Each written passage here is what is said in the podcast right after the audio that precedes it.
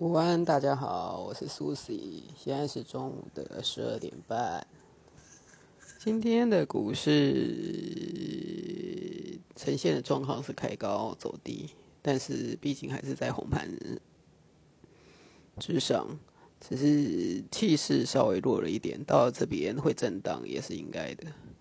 刚看了一则新闻，那个阿玛松的贝佐斯。有出售他的个人股票，虽然说法是说每一年他都会出售股票，然后捐赠十亿到他的绿色研究 方面的投资，但是我想内部人永远是最先知道公司的营收状况跟股价的相对关系，所以大家应该不用给稿，对啊，跟着内部人走绝对是。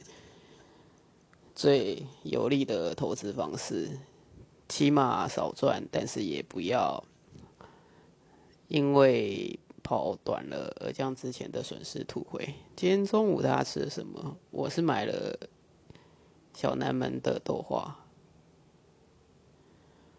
小南门豆花应该是我的最爱，尤其我最爱喝十二号，就是混桂加粉圆加花生。其实。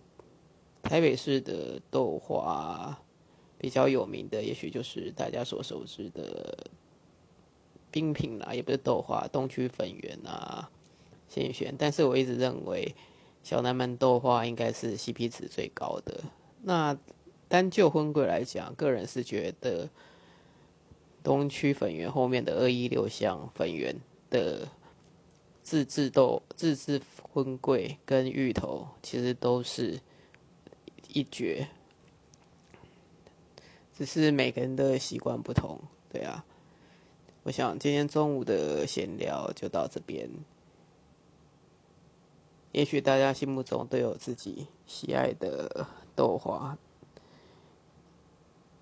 我想今天中午的盘势应该就是这样子，开高走低震荡，应该还是收在。平盘之上，那台币其实升值的趋势目前也尚未改变。我想，只要台币没有出现大幅的贬值，其实自由盘势来讲，应该还是属于高档震荡的格局。黄金也持续创新高，今天已经收盘来到十月份的合约，期货合约已经来到了二零四五左右。其实这一这。近近半年来，其实黄金的涨幅是相当的惊人，外汇也因为美元的弱势而呈现上涨的格局。